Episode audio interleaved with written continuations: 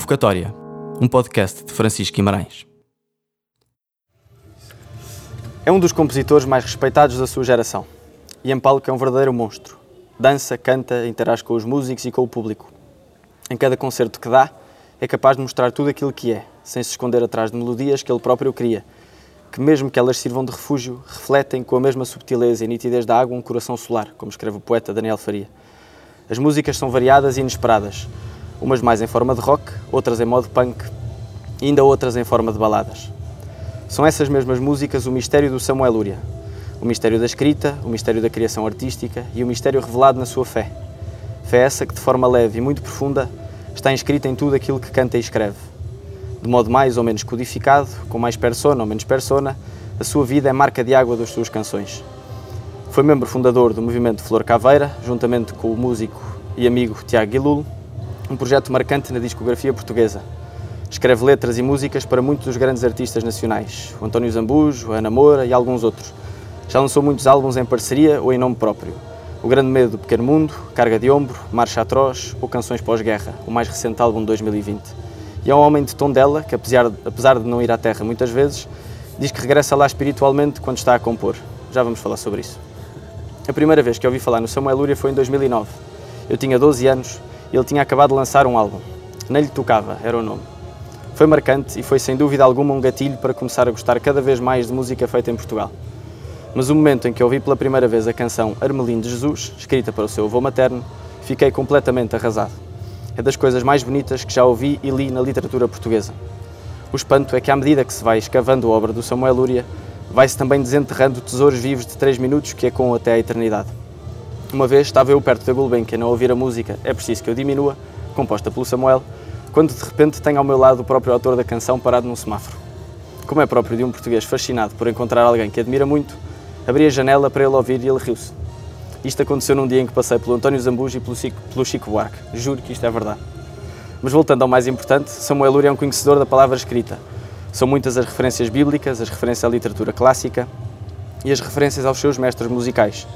E por essa razão não foi fácil escolher um mote para a nossa conversa de hoje até que me lembrei de uma das suas letras. Vem de novo deseducar-me de estar só. Olá Samuel. Olá. Obrigado por teres aceitado este convite. Opa, foi, já valeu a pena só para esta introdução. Agora vou ficar aqui a pairar sobre as tuas palavras o tempo todo. Olha, o que é que há de ti nas tuas canções? Há, há tudo. Um, as canções são, são um reflexo de mim. Uh, por muito que eu às vezes tente afugentar uh, um excesso de personalidade, ao fim e ao cabo tenho, tenho que assumir, porque as minhas canções também são reveladoras de defeitos, e então não uhum. preciso estar sempre com aquela modéstia de dizer, quando as coisas estão a ser elogiadas, de tentar retirar-me do processo. Mas é verdade que às vezes tenho, tenho, tenho essa. É, não sei se é uma qualidade, se é um defeito, que é. Um, aquilo, sou, sou incapaz de ser uh, comentários qualitativos sobre a minha própria música porque ela é um esvaziamento, então fico quase tímido, não sou tímido, mas fico Uh, não, sei, não, sei, não sei bem qual é que será o estado, de certeza que existe uma palavra alemã complicadíssima para, para descrever isto, aglutinando várias palavras, mas cada vez que eu ouço alguém a falar da, da, da, minha música, até da sua importância, um, fico um bocado sem jeito, para usar uma expressão mais corriqueira, por não conseguir perceber o que é que um excesso de personalidade, hum. o meu excesso de personalidade pode constituir como uma importância partilhável para outras pessoas. Mas há um papel a desempenhar na música diferente do teu papel na vida? Digamos, na vida normal, rotineira? Possivelmente haverá, porque a, a, a interpretação da música está sempre maquilhada por uma, uma, data de coisas. O próprio discurso musical em si proporciona ouvidos com uma predisposição, uma predisposição diferente se os estiveres a praticar uma ação, a fazer uhum. um discurso, o que quer que seja. Uh, uh, embora uh, isto, isto, não quer dizer que seja menor ou maior, acho que simplesmente é diferente. No meu caso, tenho esse privilégio de muitas vezes a minha ação mais imediata, a minha exposição de ideias, ideias estar amplificada pelo meu percurso musical. E falo de percurso porque tem sido desde sempre assim, desde que comecei a fazer música, tem sido um bocado o escape, ou às vezes o memorando ou memorial de coisas que eu me esqueci de dizer e que eu devia ter dito, ou sim, coisas sim, que eu sim, devia ter feito. E então eu uso a música, sendo diferente, às vezes até como um puxão de orelhas que me responsabiliza. Uh, e muitas das coisas que eu escrevo, que são ideias que, que eu, em que eu acredito, mas às vezes não são coisas que eu pratico com a mesma facilidade com que me lembro delas e com que as registro. Causa um ideal de, de pessoa, às vezes? Talvez, ou pelo menos um, um código. Se calhar há um, há um, código de ética na minha música, uh, que é um código de ética que é aquele que eu ou tenho ou que gostava de ter, ou que ambiciono ter. Nem sempre, a música sendo um reflexo de mim, também é um reflexo dos meus desejos, e pode ser desde os meus desejos de, pelo lado mais carnal, como pode ser pelo lado mais espiritual e mais elevado, por assim dizer. Hum. São estados. Uh, onde ou eu já estive e quero arrepiar caminho, ou são estados aos quais eu quero chegar e a minha música também é uma, é uma música de ambição também. Sim, então onde é que se encontra o Samuel na persona artística e na vida pessoal? Se é que existe essa persona? Já disseste que existe mais ou menos, não, é? não Pois existe mais ou menos. eu acho, é um bocado aquele, aquele complexo do, do, do super-herói que, que diz que é, é, ele verdadeiro quando está com a máscara e, e, e a identidade secreta é que é, que é, é, que é o alter ego. Eu, eu, acho que tenho, uh, eu acho que sobretudo o palco, o estúdio também, mas o estúdio é uma coisa um bocadinho mais higiênica e tecnológica. O palco, sobretudo, uh, mais do que ser um sítio para pôr a máscara e disfarçar-me de, um rockstar ou do que quer que seja, em que eu faço coisas que só faria num palco porque esperam isso de mim e faz parte do show business, eu acho que o palco um, proporciona que haja um, um um excesso de mim. Eh, aquilo que lá está não é o eu mascarado, é o eu desenfreado. Acho que é mais isso. Uh, uh, catalisa coisas. Porque as pessoas estão lá para te ver e tu também não te queres acabrunhar, nem te queres ser. Uh, eu, num contexto, por exemplo, de uma festa, tenho todo o prazer em ser a pessoa que está calada a ouvir os outros a falar. Não, não, sou, não sou tímido, mas não me importa nada de, de estar a, a registar opiniões de outras pessoas e de esperar pela minha vez para falar. No palco, à partida, sobretudo quando estou a dar conselhos em nome próprio, não vou estar à espera que as outras pessoas falem, não vou estar à espera da intervenção das outras pessoas, não vou estar à espera que o holofote saia da plateia e passe para mim, o holofote já está em mim. Então é, é a altura de assumir-me, assumir-me, é, quase como uma saída do armário. então, mas onde é que és protagonista? Não no palco, no palco já se percebeu que queres e tens essa intenção mesmo que não seja o teu dia a dia, mas estão nesse na, na, rotina diária, onde é que te tornas protagonista? Se estás Olha, só a ouvir, etc. Não sei, se calhar não me torno assim tantas vezes. Uh, possivelmente estou a registar muita coisa que depois vou aproveitar para quando for o protagonista, okay. para que não haja, sei lá... Cada coisa tem o seu timing, não é? E, e, e também também já percebi que é muito mais fácil eh, falar sem rodeios e sem obstáculos e sem interferências quando, quando as pessoas estão com a atenção focada naquilo que eu tenho para dizer. Mas uh, ah, um, às vezes sinto que sou, sou, sou pouco interventivo, isso pode ser um defeito.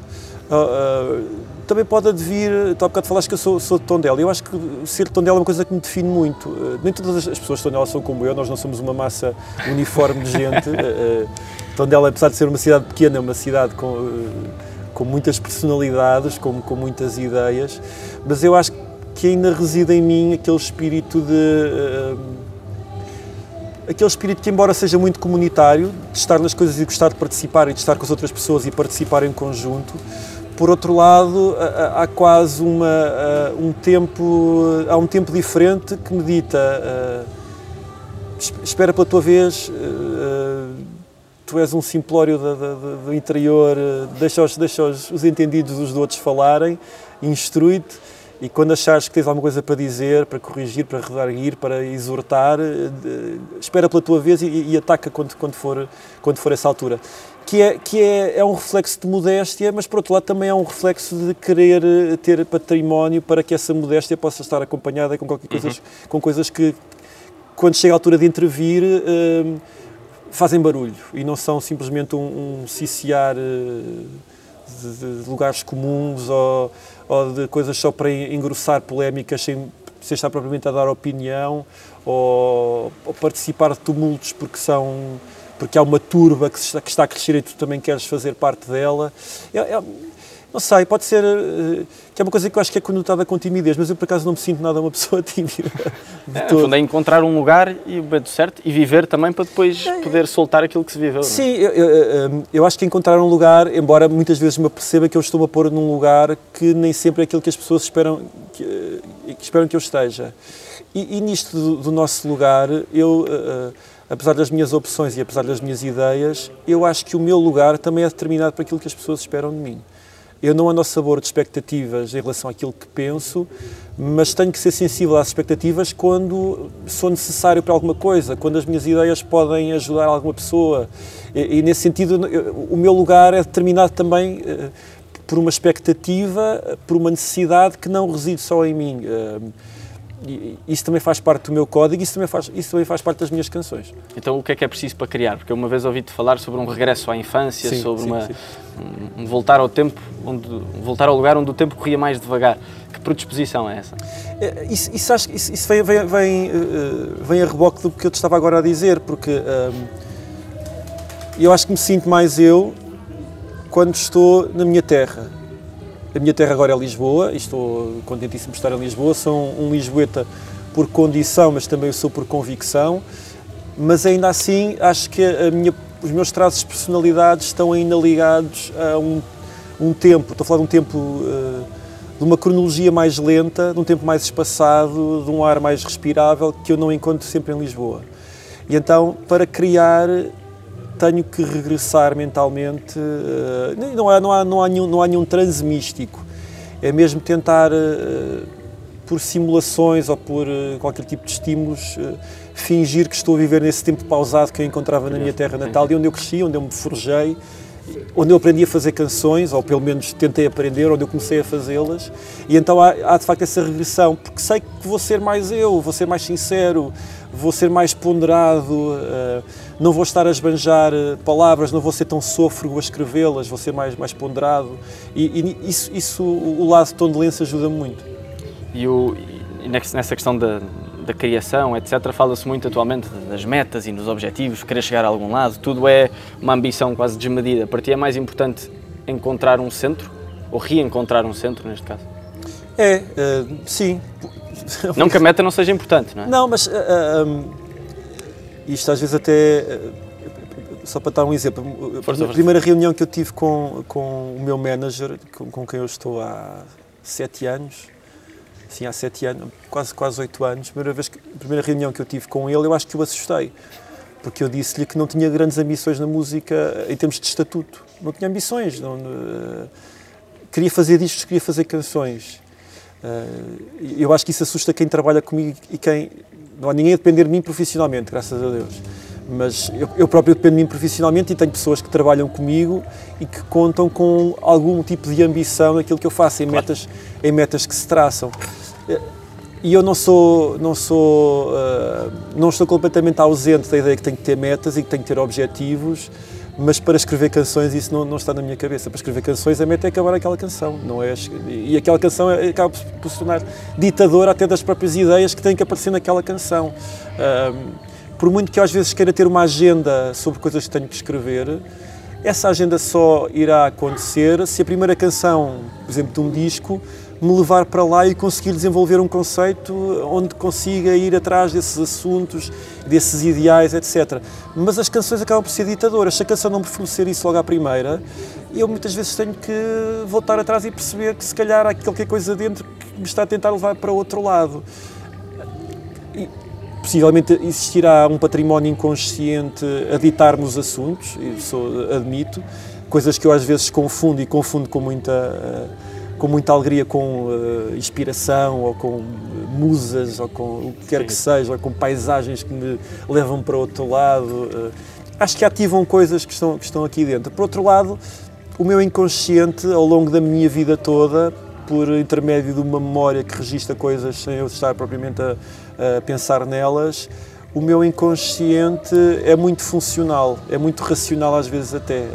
O que me bafeja é aquilo que eu preciso de dizer. Às vezes o meu inconsciente é mais sensato do que eu na necessidade de falar sobre, sim, sim, sim. sobre certos assuntos. E depois há uma parte racional, depois desse, desse, dessa primeira fagulha que eu digo que é inconsciente, há uma parte racional de ir atrás, de trabalhar, etc.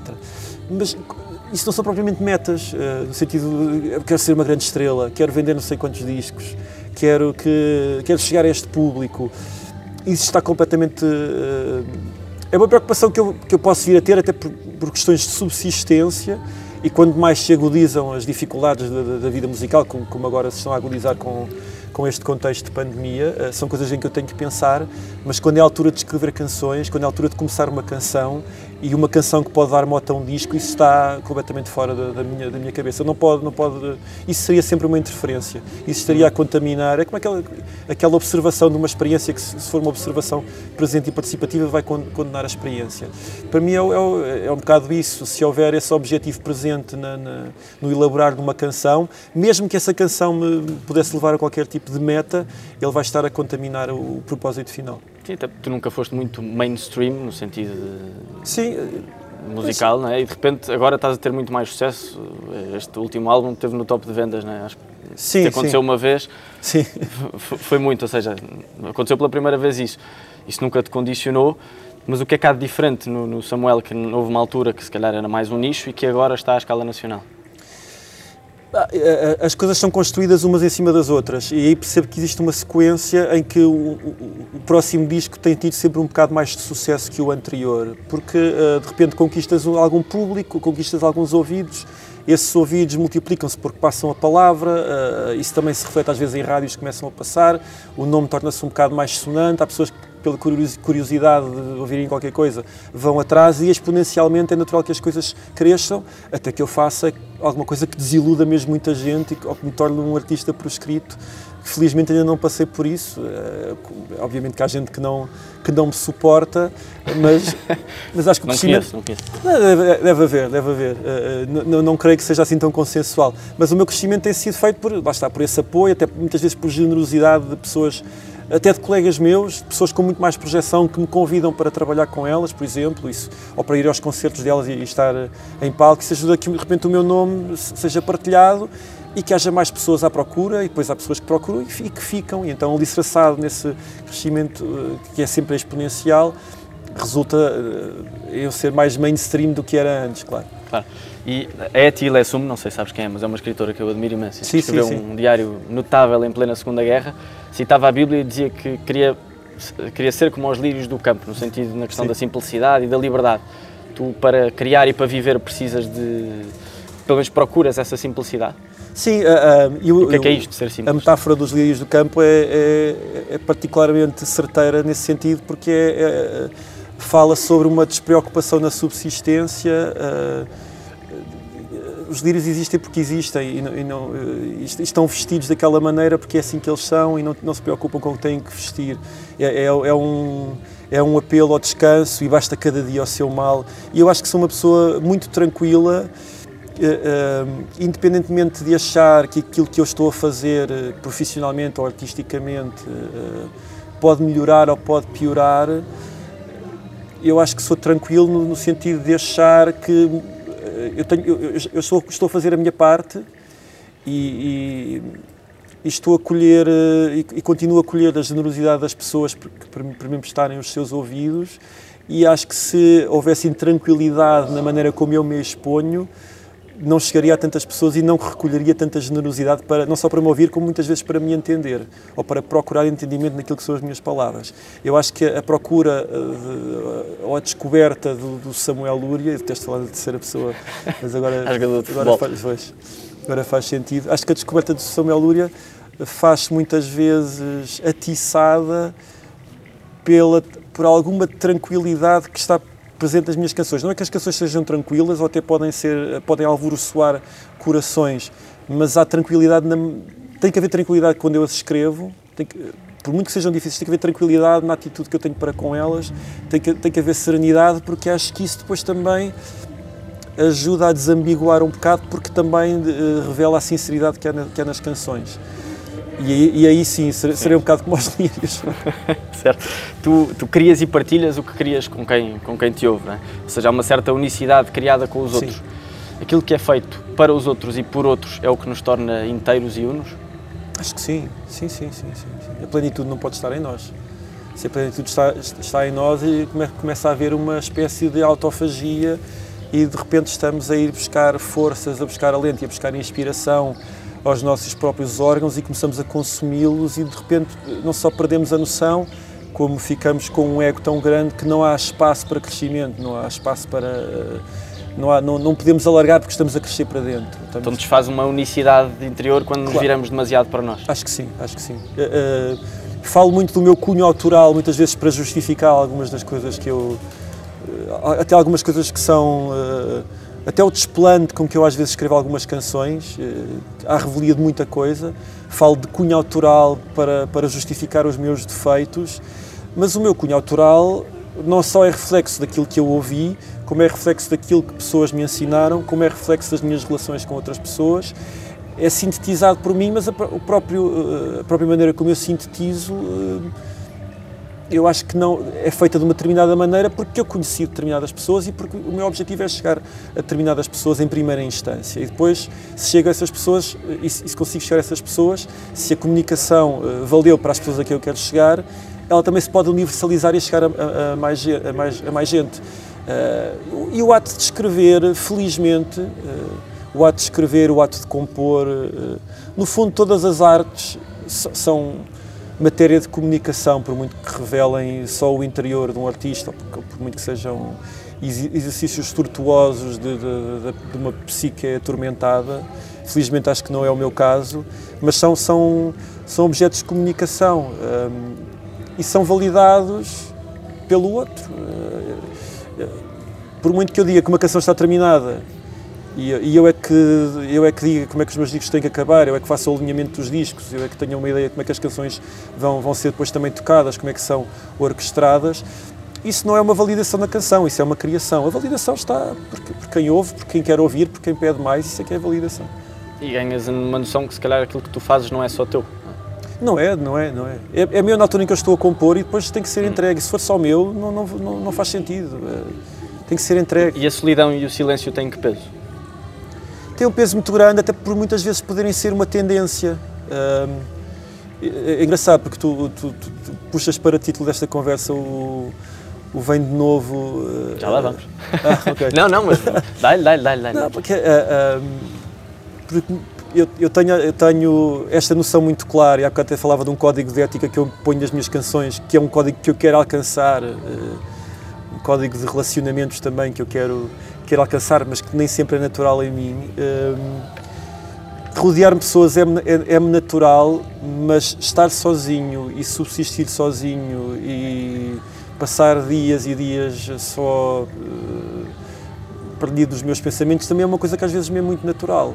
E eu preciso ser lembrado que isso não é a maneira correta de, de existir, porque nós estamos, a, nós estamos a contribuir para nada, estamos a contribuir para o nosso crescimento Talvez, mas é uma maneira enviesada de crescer e, e, se, e, se, começamos a crescer tortos vai ser muito difícil endireitar. Se a nossa base está torta vai ser muito difícil endireitarmos uh, o que quer que seja no futuro. E quando quisermos frutificar, vamos vergar sobre o peso dos nossos frutos se não tivermos uma estrutura direita logo desde o início. E então acho, acho que muitas vezes preciso de me educar. Um, a não me entregar tanto a, a, aos prazeres até da solidão, aos prazeres do silêncio, essas, hum. coisas que são muito importantes para a meditação, etc. Mas quando se tornam uma tendência, quando se tornam numa maneira de vida e não como uh, não como como a exceção, eu acho que preciso ser lembrado que, que, estar só não é não é a maneira certa de viver, não é a maneira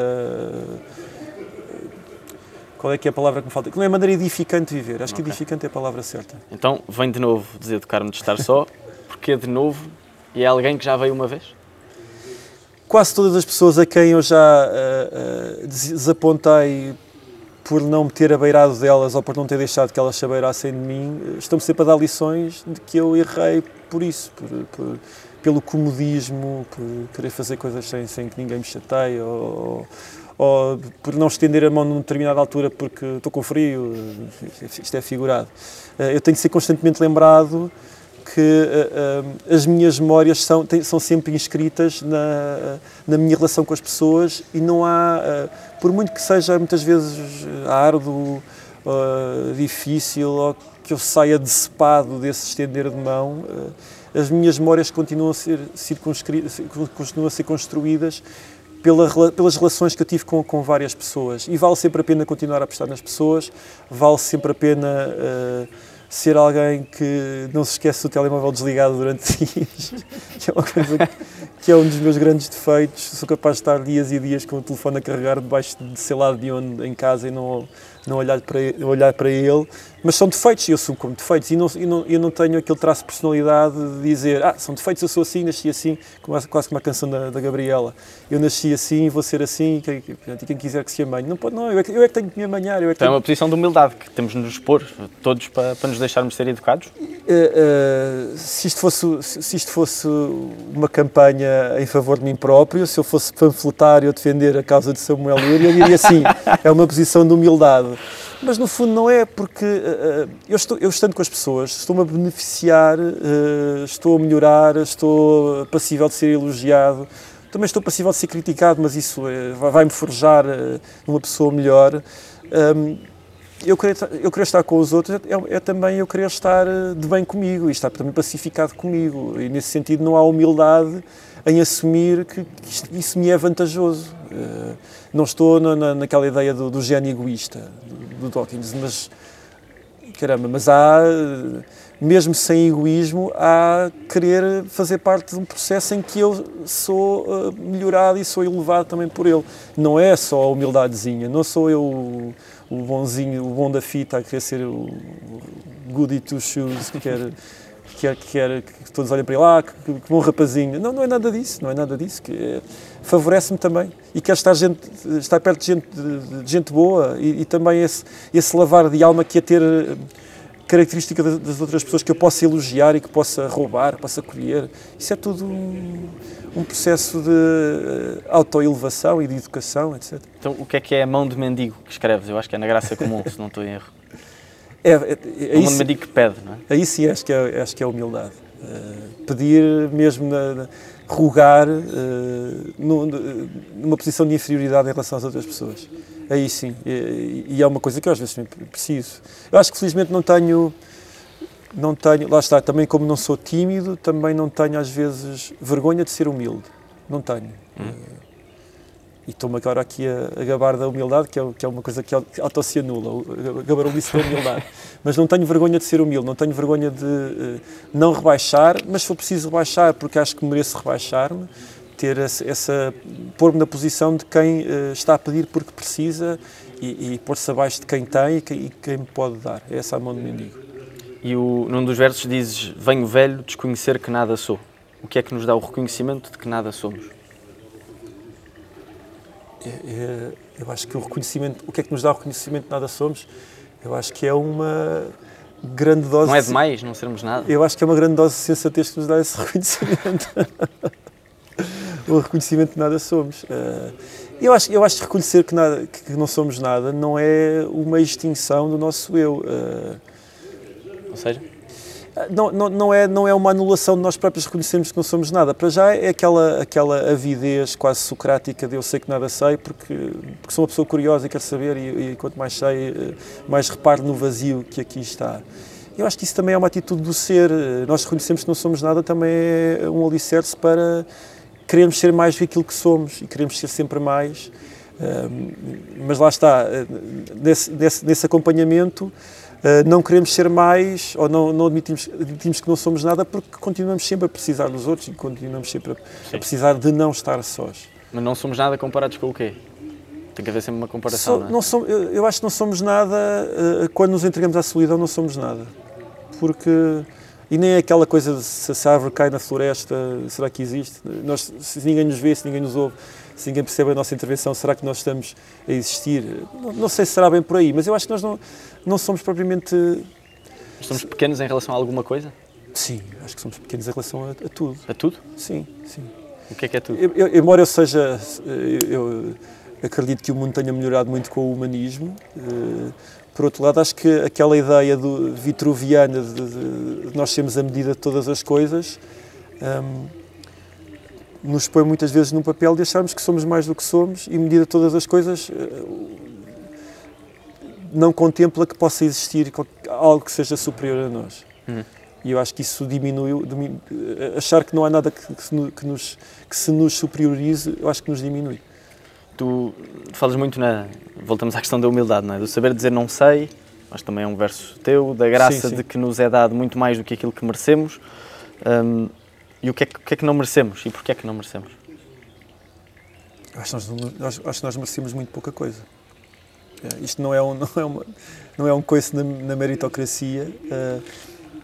é, isto, isto é uma espécie de, eh, de balança. Se nós pensarmos na porcaria que já fizemos, se calhar o nosso delito seria, não, seria um castigo. Mais do que não merecermos nada, seria sermos O saldo é castigados. negativo. Acho que o saldo é negativo e por isso temos que contar com a graça, com o favor imerecido eh, e viver patados por essa graça, que é uma coisa que nós não, não merecemos, mas já que podemos recorrer a ela, vamos viver em conformidade com, com essa gratidão de podermos recorrer a uma coisa que nós nem sequer merecíamos. E consideras a nossa natureza capaz de dizer exatamente quem somos?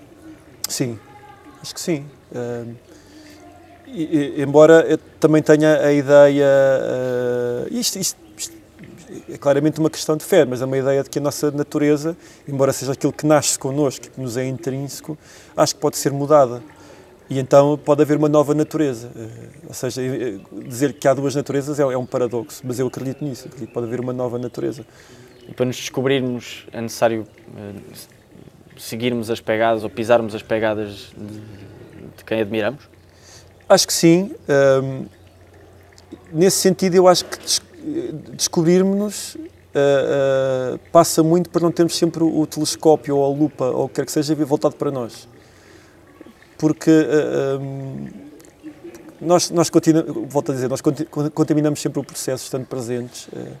E eu acho que nós nos descobrimos muito mais através das ações e através daquilo que é granjeado pela ação com os outros e pelo exemplo, os exemplos dos outros, pautarmos pelos outros, uh, pautarmos por, por ideais, por, por o que quer que seja. Acho, acho que nos descobrimos também uh, mediante o entendimento que nós temos do mundo, o, o entendimento daquilo que nos, que nos rodeia. E aí, nesse sentido, acho, acho que passa pela, pela autodescoberta a, a, heterodescoberta. Um processo de imitação? Também, também. Penso que é no Armelino de Jesus, que há bocadinho falava na introdução, que tu falas ir pelas mesmas pegadas Sim, daquele sim. coração. Sim, sim. É, é a ideia do, do- a ideia de ter, um, de ter os heróis é, é querer ser como eles. E, e o que é que eles fariam? E se- se- se nós reconhecemos valor àquelas pessoas numa determinada circunstância, por que não fazer o mesmo quando estamos parados em, em circunstâncias similares? Por que não? Se nós admiramos aquela pessoa, por que não nos havemos de tornar ou tentar tornar admiráveis da mesma forma? Porque isso, eh, mais uma vez, pode ser um exercício de ego, que queremos tornar admiráveis, ok, e estamos, estamos a tentar melhorar, isso está, está eh, centrado em nós, mas ao tentar imitarmos outra pessoa, estamos a homenageá-la, eh, estamos a tornar discípulos, estamos a seguir o exemplo. Eu acho que nós, exemplos bons são para ser seguidos. Não corremos o risco de ficarmos muito iguais a essa pessoa ou- às pessoas. Se forem pessoas que, merecem que, que haja mais gente feita ao molde delas, porque Vale a não? pena. Acho que vale a pena. acho que vale a pena. E consegues encontrar eh, na tua vida momentos que te esculpiram? Sim, Assim, momentos claros? Ou é assim uma coisa de vivências? Não, Acho, acho que há, eu acho que há vários momentos. eh, e, e são momentos que, que, eu- que eu. Há, momentos que, que- que se calhar não são eh, aquilo que se chama a estrada de Damasco, a grande teofania, a grande revelação. Mas são, por exemplo, momentos em que eu conheço pessoas que depois acabam por mudar a minha vida, eh, definir aquilo que eu faço, por exemplo. E são, são momentos que eu, que eu não esqueço. Embora depois essa mudança seja um processo, seja um processo paulatino e seja mais difícil de recordar, de estancar num momento, eu sou incapaz de reconhecer um momento em que conheci uma pessoa que, que me mudou. Claro que eu não reconheço o momento em que conheci os meus pais, eles estavam lá, eu, eu também estava lá, mas não tenho memórias, não tenho memórias disso e reconheço que eles me mudaram e que me educaram de uma determinada maneira e, e- e há muitas coisas que, em que eu sou o reflexo deles. Mas pessoas que depois que construíram a minha personalidade, ou, ou- sobre as quais eu também vim a construir a minha personalidade e não é só aquela coisa velada da infância, da educação paterna, da educação académica, o que quer que seja, essas pessoas eu não, não esqueço o momento em que as conheci. E tens certeza daquilo que és? Ou é bom, às vezes, no meio do caminho, termos várias incertezas e dúvidas? Acho que a dúvida é boa, hum, a dúvida sobre nós próprios é boa, porque a certeza leva-nos a esse, comprometimento com, com ideais, com, as coisas em que nós acreditamos, lá está. E, e- e assumir os defeitos, uh, ter capacidade de pedir desculpa, uh, não cair sempre naquele engodo de dizer se eu voltasse atrás fazia exatamente o mesmo, porque nós sabemos que houve muitas coisas que não devíamos ter feito, mesmo que isso nos trouxesse para outros caminhos. Eu acho que faz parte do, do, da, nossa, da, formulação, da formulação que nós, em que nós temos mão sobre nós próprios. Tô, desculpa, já me perdi na tua pergunta, ponho-me a divagar. Não, força, força, mas é na questão de, de, ter a certeza daquilo que somos. Ah, Isso é bom ter dúvidas e. Eu acho que é bom ter dúvidas. Certezas. E é, tam é, é, também bom, é, é, bom ter dúvidas, dá espaço para a construção e para, para a melhoria. E é também ter, bom ter certezas dos nossos defeitos, sobretudo. Acho que é muito bom ter nós termos bem a certeza daquilo uh, uh, para que nós tendencialmente estamos votados a, a cair, a resvalar. Acho que isso é, é muito importante ter a, hum. essas certezas bem, bem traçadas. Mas com uma dúvida faz-se o quê? Esclarece, tentamos esclarecimento. Nem que seja um é esclarecimento, fundo. Nem que seja um esclarecimento que demora a vida toda a ser feita. Embora, um, lá está, aqui é um, bocado, é um bocado ingrato para quem me entrevista, uh, sobretudo, perceber que, que eu não sou uma pessoa propriamente dada à autoanálise, quase nessa introspeção filosófica ou psicológica ou até espiritual. Porque normalmente eu guardo muito disso para as canções e as canções muitas vezes revelam aquilo, aquelas perguntas que eu me furto de fazer sobre mim próprio. Eh, é, é, é, para mim é uma estratégia de ter sempre algo sobre, sobre o que escrever. Se eu estiver muito resolvido uhum. em relação às minhas dúvidas, em relação às minhas ânsias, uh, vou ter menos património inconsciente, lá está, aquela inconsciência que me, que me, que, que me acende o rastilho para escrever, as, para escrever as canções. Se estiver tudo muito bem definido e ponderado e até. Uh, muito esmiuçado em entrevistas, vou ter menos património para falar e para explorar quando estou a escrever canções. E, e na relação que temos com as pessoas que trabalham connosco, hum, para ti é importante uma relação que vá além do trabalho, ou seja, o partilhar vida faz com que a obra seja maior? É, é muito importante, sim, sim. Uh, não há assim ninguém com é, quem... aquela ideia de não se confunde amizade com trabalho e... Eu acho que não há ninguém com quem eu trabalhe assim mais diretamente que não seja já meu, não seja já, não pertença já ao meu núcleo de amizades. As pessoas com quem, quem eu trabalho mais diariamente. Aqui a Maria vai dizer que é mentira, mas é verdade, nós somos amigos, mesmo que ela não queira, vai ter que aceitar. uh, mas sim, uh, uh, é importante para mim, embora muitas vezes nem seja uma questão de importância, seja uma coisa que, que acontece com naturalidade. Eu não ando aqui para fazer inimigos. Sim. e por outro, mas isto pode ser até uma, uma, uma afirmação que deixa a desejar, porque eu acho que no fundo ando aqui para fazer amigos. eu gosto de fazer amigos, gosto de ter amigos embora muitas vezes seja aquela pessoa que está com o telefone desligado e que defrauda eh, essas amizades, mas eu gosto, gosto de fazer amigos. Um, e a e minha própria produção musical não começou por causa dos amigos, mas acho que de alguma maneira se profissionalizou pelos amigos que foram os primeiros a criar expectativas e a dizer que isto tem que ser levado a sério e que tens que mostrar isto e que vamos fazer isto de uma maneira um bocadinho mais programada e vamos gravar discos e vamos dar concertos.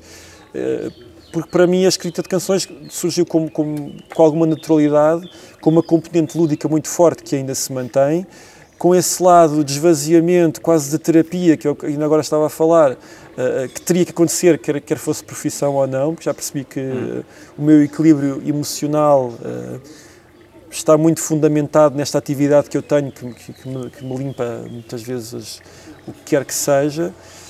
Mas foram, foram os amigos, foram as pessoas que saberam de mim, as pessoas de quem eu me abeirei, que me fizeram aquilo que eu sou, que eu sou hoje em dia, em, em, todos, em todos os aspectos. Para mim é muito importante, ainda hoje, a minha banda serem pessoas que são, foram minhas amigas antes de serem meus músicos. Um, os músicos que se juntaram mais tarde tornaram-se amigos e fazem parte agora dessa família alargada.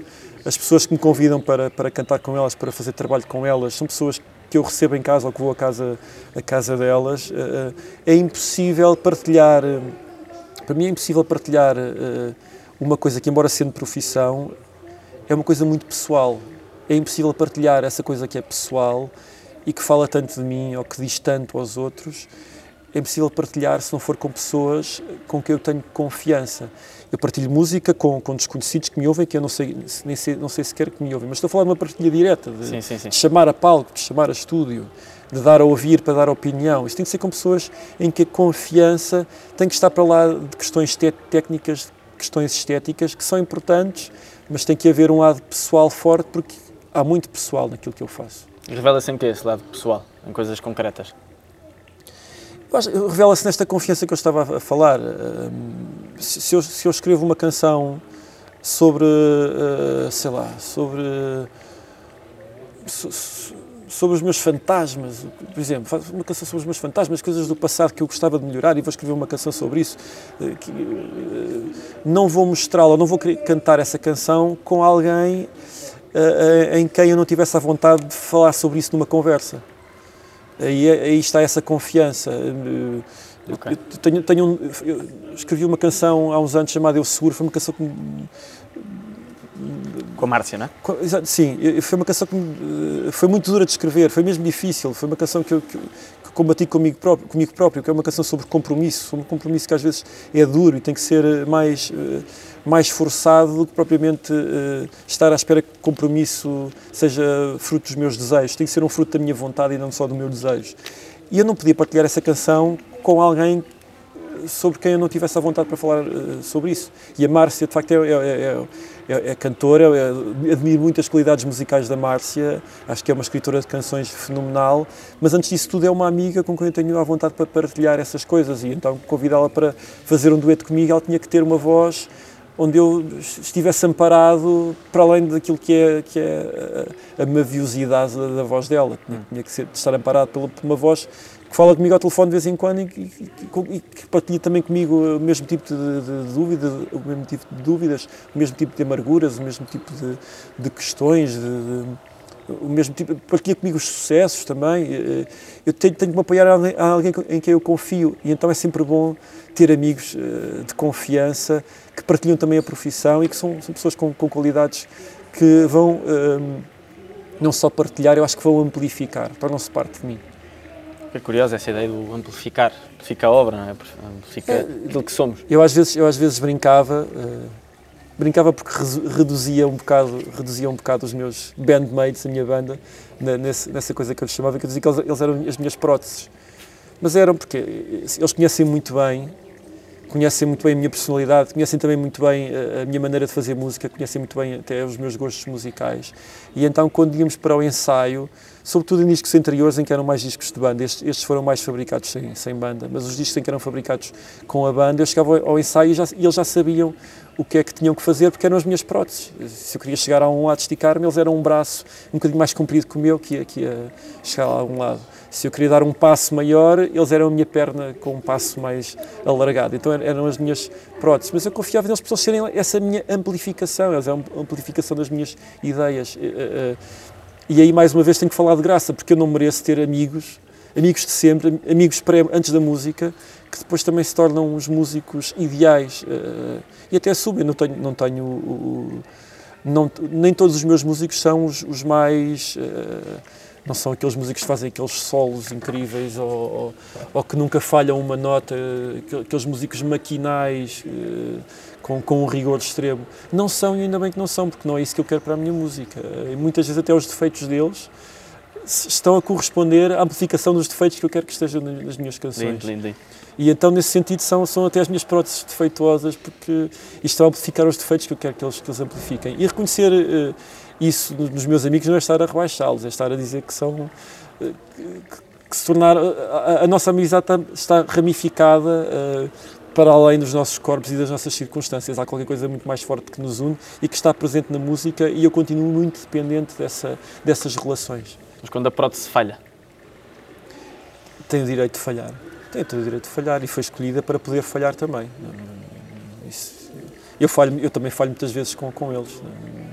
E, não- e- e- e- embora eu, esteja a encabeçar, estou a falar da minha banda, esteja a encabeçar a banda e, tenha o meu nome lá à frente, hum, a maneira como eu os trato, como eles me tratam e como são tratados é absolutamente igual. E mesmo quem trabalha connosco sabe que aquilo é uma banda e são, somos todos tratados por igual. E então, uh, se eles, se eles, eles eu, não, eu não lhes dou muito na cabeça se eles falham, e eles também não me dão na cabeça se eu falho, no sentido de apontar crítica, mas temos muita vontade para gozar muito com as falhas uns dos outros. Isso é muito saudável. O sentido de humor ah, nós ainda hoje, faz com que não nos levemos tão a sério. Não? É? Ainda hoje vamos em viagens e vamos, vamos ver vídeos de uh, sítios que nós sabemos que houve assim grandes fifias de concertos há 10 anos e vamos ver todos para nos rirmos uns dos outros, dessas falhas clássicas que nós sabemos onde é que estão e que estão filmadas e então por isso tornam-se uh, perenes e nós vamos ver para nos rirmos com isso. E é muito saudável porque uh, gozamos uns com os outros com essa naturalidade, acho que é mesmo saudável. Até engrandece, não é? como estavas a dizer. Completamente, completamente. Acho que uh, se, se Torna-nos humanos. Diz disto. Torna-nos humanos. É isso, e se tivermos, se tivermos à vontade para assumir, para brincar e para acolher os defeitos, mesmo sabendo que não, não tem que acontecer sempre e não é, o objetivo não claro. é o defeito, acho que também, também estamos muito mais uh, uh, sintonizados para que a coisa, uh, quando corra bem, corra bem nessa uni unicidade de correr bem no conjunto e de, de crescer, porque crescemos todos, hum. ser um, um crescimento conjunto. Onde é que está um, um equilíbrio entre uma busca pela perfeição, não sei se a tens ou não, mas aquela utopia de buscar a perfeição, com o dar valor às falhas. A busca, eu, não é paradoxal a ideia? É, eu acho, eu acho que é paradoxal, embora a, a, a perfeição que eu busco, eh, eu tenho que voltar a falar que é mais a perfeição da sinceridade. E a sinceridade expressa-se muitas vezes pelos defeitos. Ok.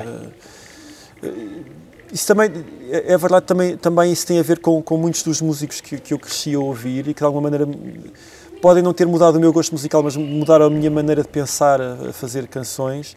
São, são músicos que, por exemplo, usam o ruído, usam a, a, as, as, más gravações, aproveitam os takes maus, deixam às vezes a gravar o fim, o fim de uma canção e alguém inspira e deixam isso, porque isso faz parte do, do processo.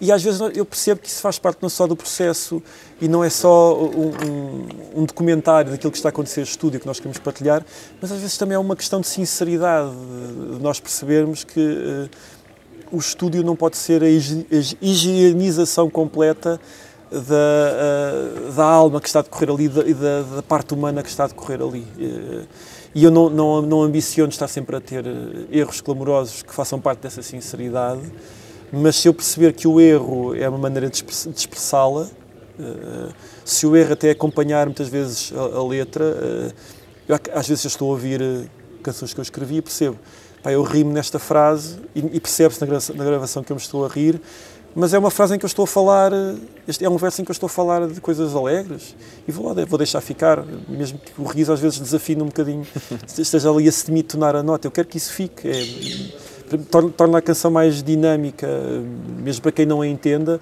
pelo menos eu fico pacificado com essa dinâmica que está lá presente.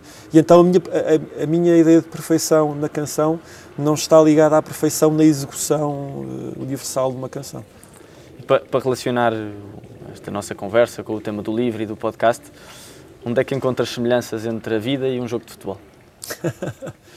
Pá, eh, eh, eu, eu, acho, eu acho que o, o jogo de futebol uh, pode ser mesmo um, um, pedacinho de vida. Uh, para já por tudo, por, uh, pela, pela, pela, pelo aquilo que nos traz inesperado, pelas surpresas, as surpresas no futebol, as boas e as más, são coisas absolutamente dramáticas. E eu, como gosto de futebol, às vezes vivo aquilo com muita intensidade. e isso não, não, não é, é mesmo uma amostrazinha de vida que ali está a passar. Nós percebemos que são é um embate de duas equipas que se prepararam de uma determinada maneira uh, e depois a coisa pode correr a favor da maneira como se preparou e acho que na maioria das vezes corre. Uh, quem se prepara mais é quem tem melhores frutos. Há a questão do talento que é nato ou que é inato. Aos, aos Cristianos Ronaldo e os Messi desta vida como dois paradigmas de pessoas que são que têm, têm uma personalidade pessoal também, mas personalidade futebolística absolutamente diferente da máquina ou do talento puro, tens, tens esse, esse jogo, que isso acontece na vida, hum. uh, uh, essas questões, tens, tens, uh, tens o drama das lesões, tens os, os, jogadores a irem jogar, a terem que dar o seu maior desempenho quando morre um familiar, tens os, os, tombas gigantes, que é sempre aquela coisa quase literária, tens a justiça poética do futebol, tens a injustiça poética no futebol, tens, tens o, a, aquela aquela coisa engraçada que é o excesso de pontaria. Diz, diz que há excesso de pontaria quando alguém falha um, um penalti porque vai à trave. Bate no poste, na trave. No poste da trave há o excesso de pontaria quando o excesso de pontaria devia ser um gol de belo efeito. Tens, tens, tens, tens as questões estilísticas, tens o. Uh, pá, eu tenho um disco, um disco chamado Carga de Ombro porque eu acho que o futebol, até, até em termos de, de vocabulário, nos oferece explicações para a vida, nos oferece paralelismos para a vida. Eu acho que a, a relação do desporto com a, com a vida, para além de, do desporto fazer parte da vida, é curioso porque nós depois também percebemos que a vida faz parte do desporto e a vida pode estar ali, uh, o, o, desporto pode ser um viveiro de, de tudo, acho mesmo. Obrigado, Samuel. Essa foi um prazer. Igualmente.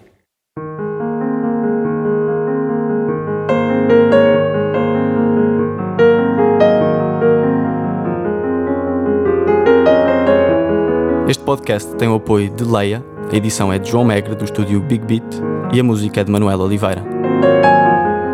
Está convocado para ouvir mais episódios em SoundCloud, Spotify, Mixcloud e em www.leia.com.